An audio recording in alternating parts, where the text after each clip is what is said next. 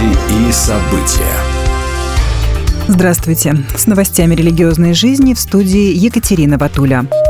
4 и 5 декабря в Ватикане Совет кардиналов под председательством Папы Римского Франциска собрался для обсуждения роли женщин в церкви, сообщает Vatican News. В ходе встречи в доме Святой Марфы с докладами выступили приглашенные доценты богословских университетов Лючия Вантини, монахиня Линда Почер и отец Лука Кастильони. Совет подтвердил необходимость учитывать женский аспект как в самой церкви, так и в отдельных христианских общинах, это позволит включить незаменимый вклад женщин в процессы размышления и принятия решений, отмечается в коммюнике зала печати Ватикана. Большая девятка кардиналов рассмотрела также и другие вопросы, уделив особое внимание тяжелой ситуации в Украине и на Святой Земле, работе 28-й конференции ООН по изменению климата, а также профилактике злоупотреблений в отношении детей и уязвимых лиц.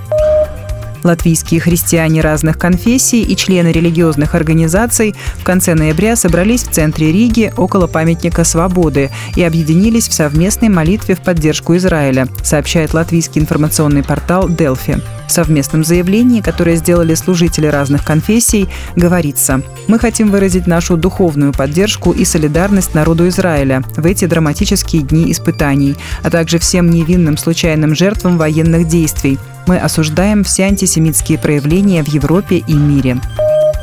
В Калининграде пастор церкви Роман Мазжерин получил благодарность от Министерства Калининградской области. Полномочный представитель начальствующего епископа РосХВЕ был удостоен награды 25 ноября этого года в рамках проведения областного добровольческого форума «Доброфорум-39». В этом мероприятии объединились более 300 человек со всего региона. Это волонтеры и организаторы добровольческой деятельности, представители муниципальных добровольческих штабов и партнеры общероссийской акции взаимопомощи «Мы вместе». Благодарность пастору была выражена за продуктивное сотрудничество в реализации социально значимых проектов и вклад в развитие общественных инициатив, благотворительности и добровольчества Калининградской области. Петербурге с 4 декабря начался международный фестиваль христианского кино «Невский благовест». В программе фестиваля 56 фильмов, а его главной площадкой является духовно-просветительский центр Александра Невской лавры. Как отмечает российская газета, «Невский благовест» – единственный в России фестиваль, в котором принимают участие все традиционные христианские конфессии. В его программе как ленты религиозного содержания, так и фильмы, рассказывающие о проблемах современности, в том числе социальной адаптации людей с ограниченными возможностями здоровья, борьбе с наркоманией и алкоголизмом, утрате нравственных и культурных ориентиров у молодежи. Фестиваль продлится до 9 декабря. Вход на все мероприятия бесплатный.